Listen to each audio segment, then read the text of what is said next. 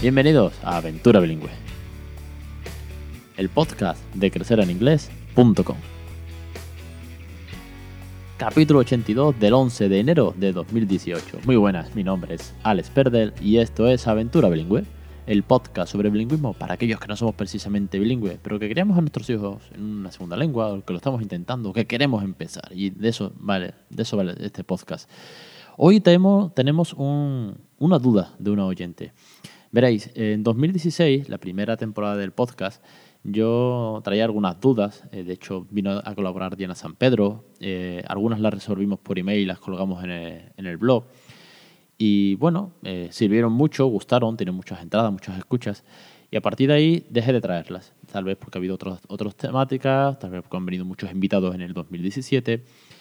Pero se me ha ocurrido que podríamos traer una vez al mes o cada dos meses eh, todas las dudas que van llegando por email o algunas de, algunas de ellas y compartirlas.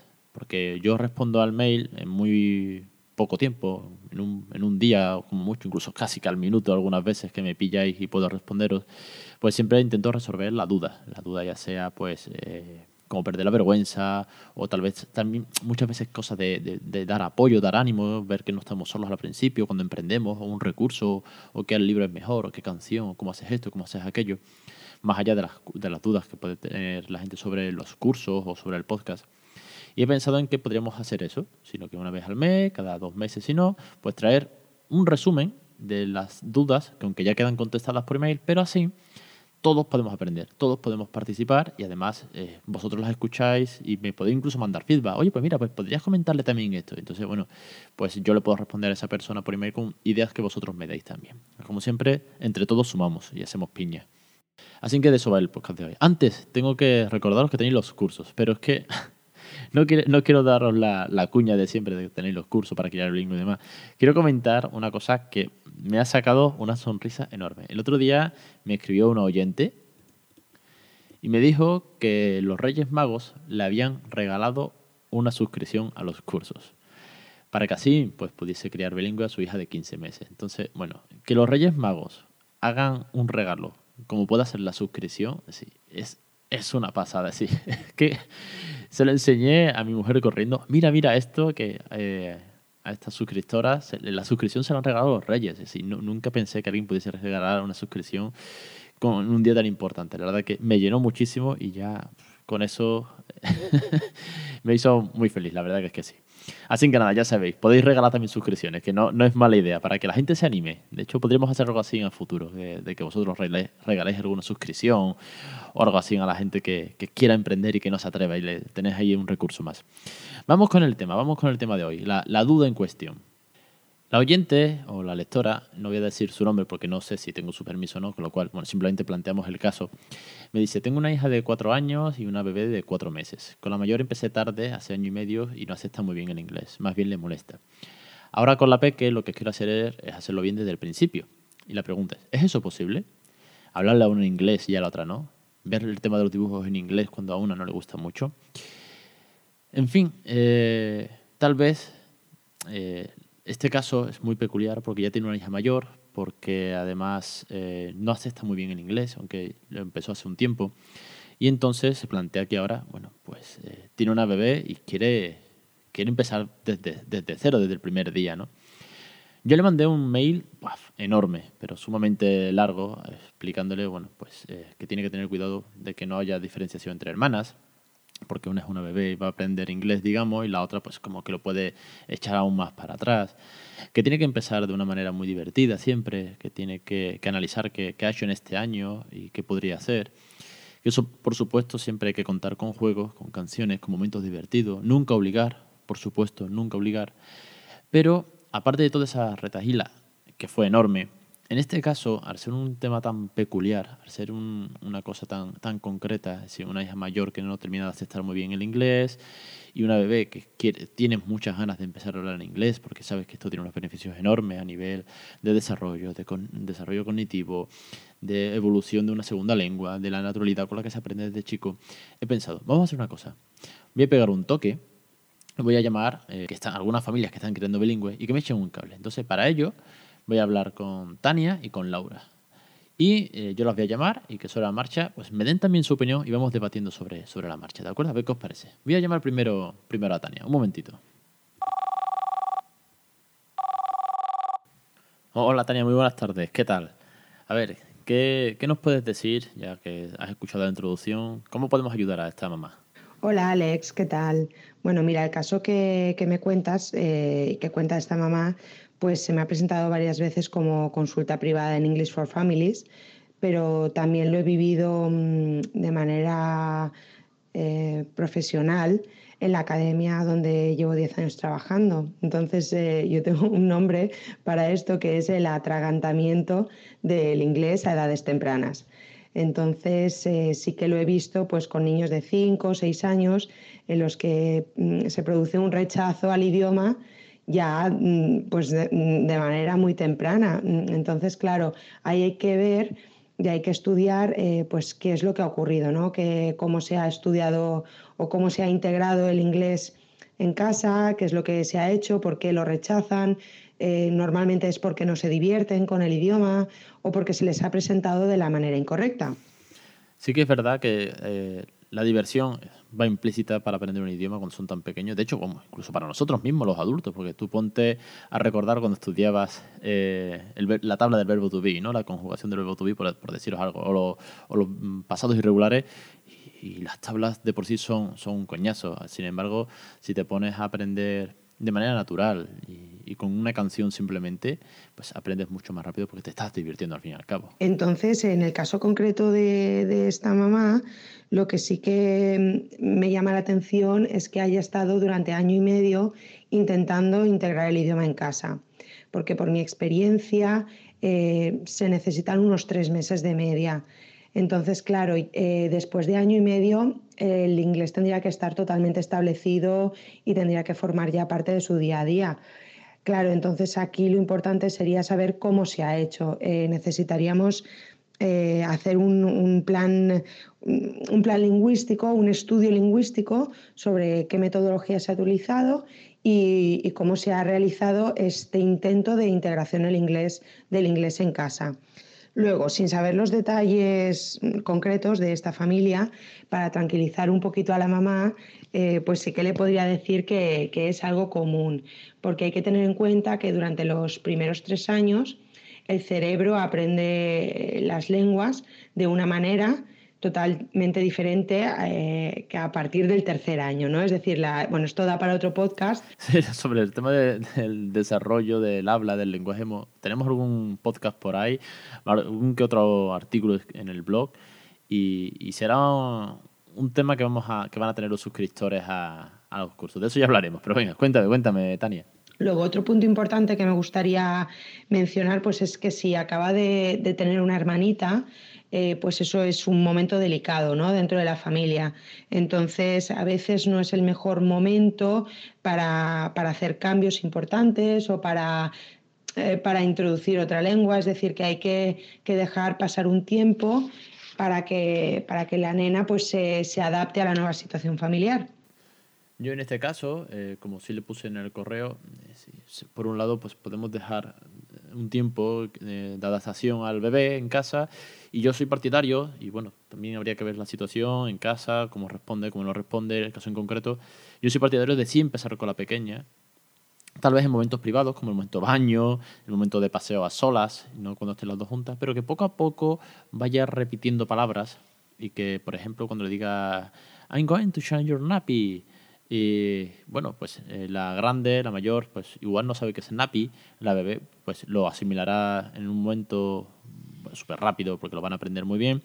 Y, pero la mayor, al ser más, más, un poquito más mayor, a tener más conocimiento, tal vez no sabe qué significa nappy, pero cuando lo escuche 300 veces todos los días de que le va a cambiar el pañal, pues al final asociará la palabra y lo verá pues como una palabra más. Es más, lo va, lo va, a, lo va a traducir, lo va a asimilar, lo va a adquirir por asociación y por repetición, pero sin tener que obligar, creo que al final es una de las, de las claves. Otro punto también sería el tema del colegio. Como tiene cuatro años, imagino que es posible que vaya al colegio y que dé inglés allí. Entonces sería muy importante preguntar a sus profesores eh, cómo acepta el inglés fuera de casa. Porque en algunas ocasiones eh, sí que ha ocurrido eh, y sí que tengo casos en los que hemos decidido sacar el inglés fuera de casa durante una temporada. Es decir, que en casa no, no, se hable en inglés con el niño o la niña durante una temporada, pero que sí que se hagan actividades en inglés fuera del hogar. Y luego volver a reintroducirlo una vez que que el peque ya ha aceptado el idioma y ya lo, ha adquirido, pues está más contento, está más, más ilusionado, ¿no? Se ha divertido con la lengua. Entonces, digamos que yo a esto le llamo la reintroducción del idioma. Sacas el inglés fuera de casa durante una temporada y luego lo vuelves a, introducir.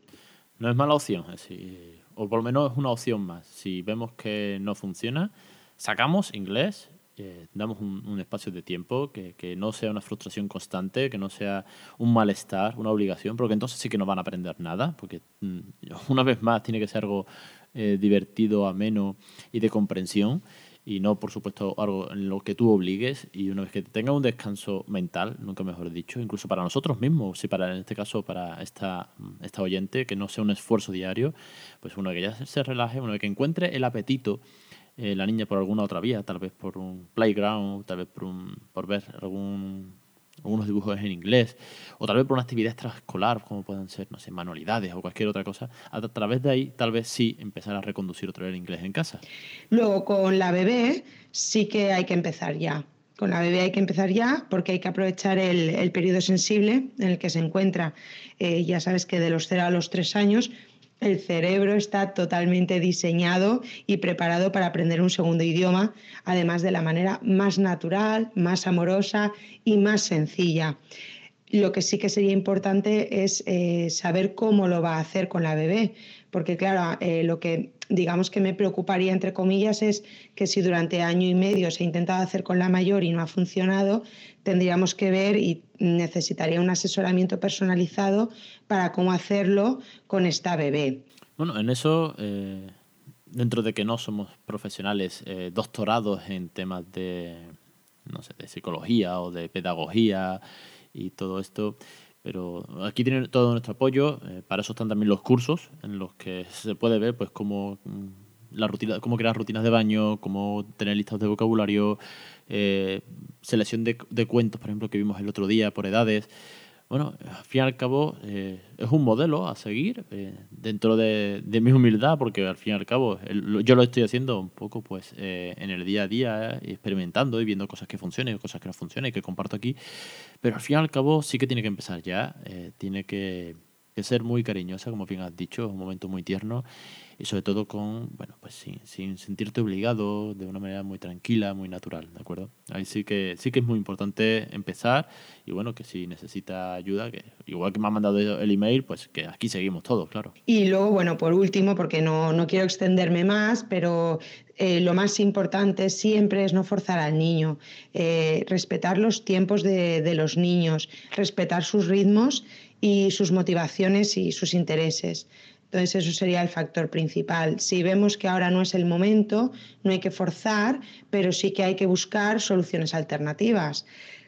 Y, bueno, eh, desearle mucha suerte, pero que se ponga eso pues en manos de profesionales, eh, que pregunte a los profesores, que se analice un poco cómo lo ha estado haciendo y si ve que hace falta un tiempo de descanso para la nena mayor, que se tome ese tiempo de descanso, porque a veces es mejor descansar para volver a cogerlo con más fuerza dentro de casa, eh, pero que siga, em, que busque algo fuera que, le pueda motivar. Sobre todo los niños se, mueven por motivaciones, por ilusión, por diversión. Eso es lo importante aquí.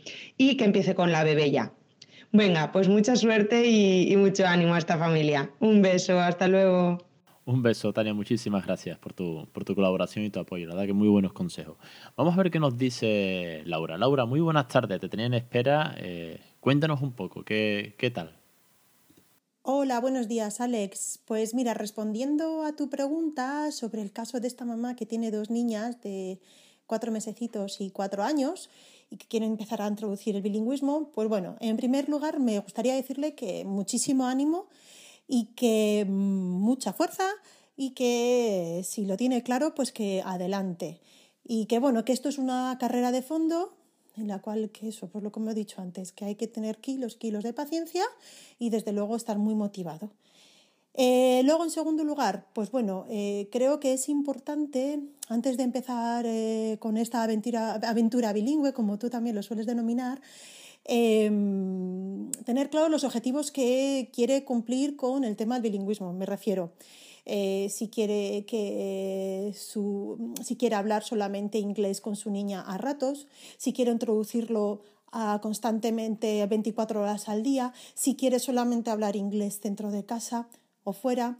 Eh, si quiero utilizar la metodología Minority Language, que es hablar, pues como digo, solamente en casa en ciertos momentos, que la niña pueda eh, identificar con el inglés, o si quiere hacer ya One Language, One Person, o sea, que ella, ella hable en inglés y su marido, su entorno en español.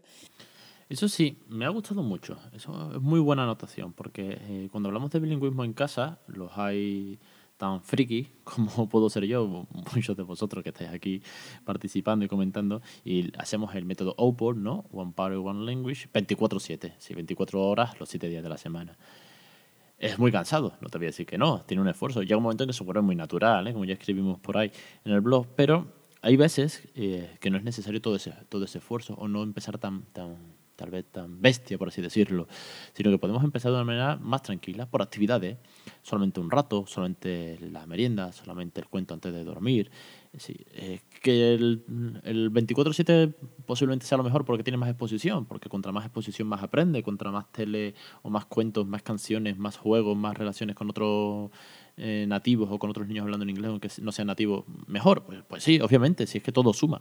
Pero que tal vez eh, más vale, o por así decirlo, más vale 10 minutos al día. Eh, buenos, aprovechados, que funcionen, que asimile, que integre nuevas palabras, que se divierta una vez más.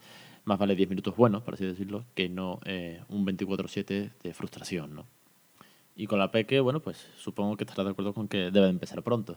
Con la niña pequeña, mm, yo, una vez ya teniendo esto claro, por supuesto, con la niña pequeña puede empezar desde ya, pues no va a tener ningún problema. Y también para ella va a ser una adaptación, porque no es fácil al principio hablar con un bebé.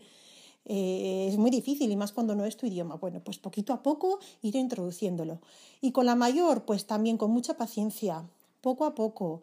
Eh, porque para ella es un shock. Siempre ha estado escuchando a su madre hablar en inglés durante cuatro, o sea, perdona, en castellano durante cuatro años. Por lo tanto, el cambiarle de idioma para ella, pues obviamente le choca. Entonces, eh, yo recomiendo hacerlo poco a poco. Cosas como mm, eh, las dos involucrarse en actividades que se organicen en su ciudad, eh, que sean en inglés, yo que sé, un teatro. Si puede encontrar un playgroup con otros padres y madres que, que también estén educando a sus niños bilingüe, mejor. ¿Por qué? Porque ella va a ver que el inglés también se habla entre iguales, entre niños de su edad. Y también ahí puede ver a su mamá eh, relacionarse con adultos en ese idioma que para ella, pues bueno, sí, le suena, pero hasta ahora no lo identificaba con su madre. Pues sí, mucha paciencia y empezar poco a poco, como, como hemos dicho. ¿Algún último, para ir terminando, que se nos estira mucho el programa de hoy, ¿algún, ¿alguna última idea que se te ocurra? ¿Algo que, que te, aquí, a ti te funcione o te haya funcionado en tu experiencia, tu aventura? Mm, por ejemplo, para si lo quiere hacer de poquito a poco, introducir el inglés a la niña mayor, es eh, crear momentos, crear momentos en los que se habla solamente inglés.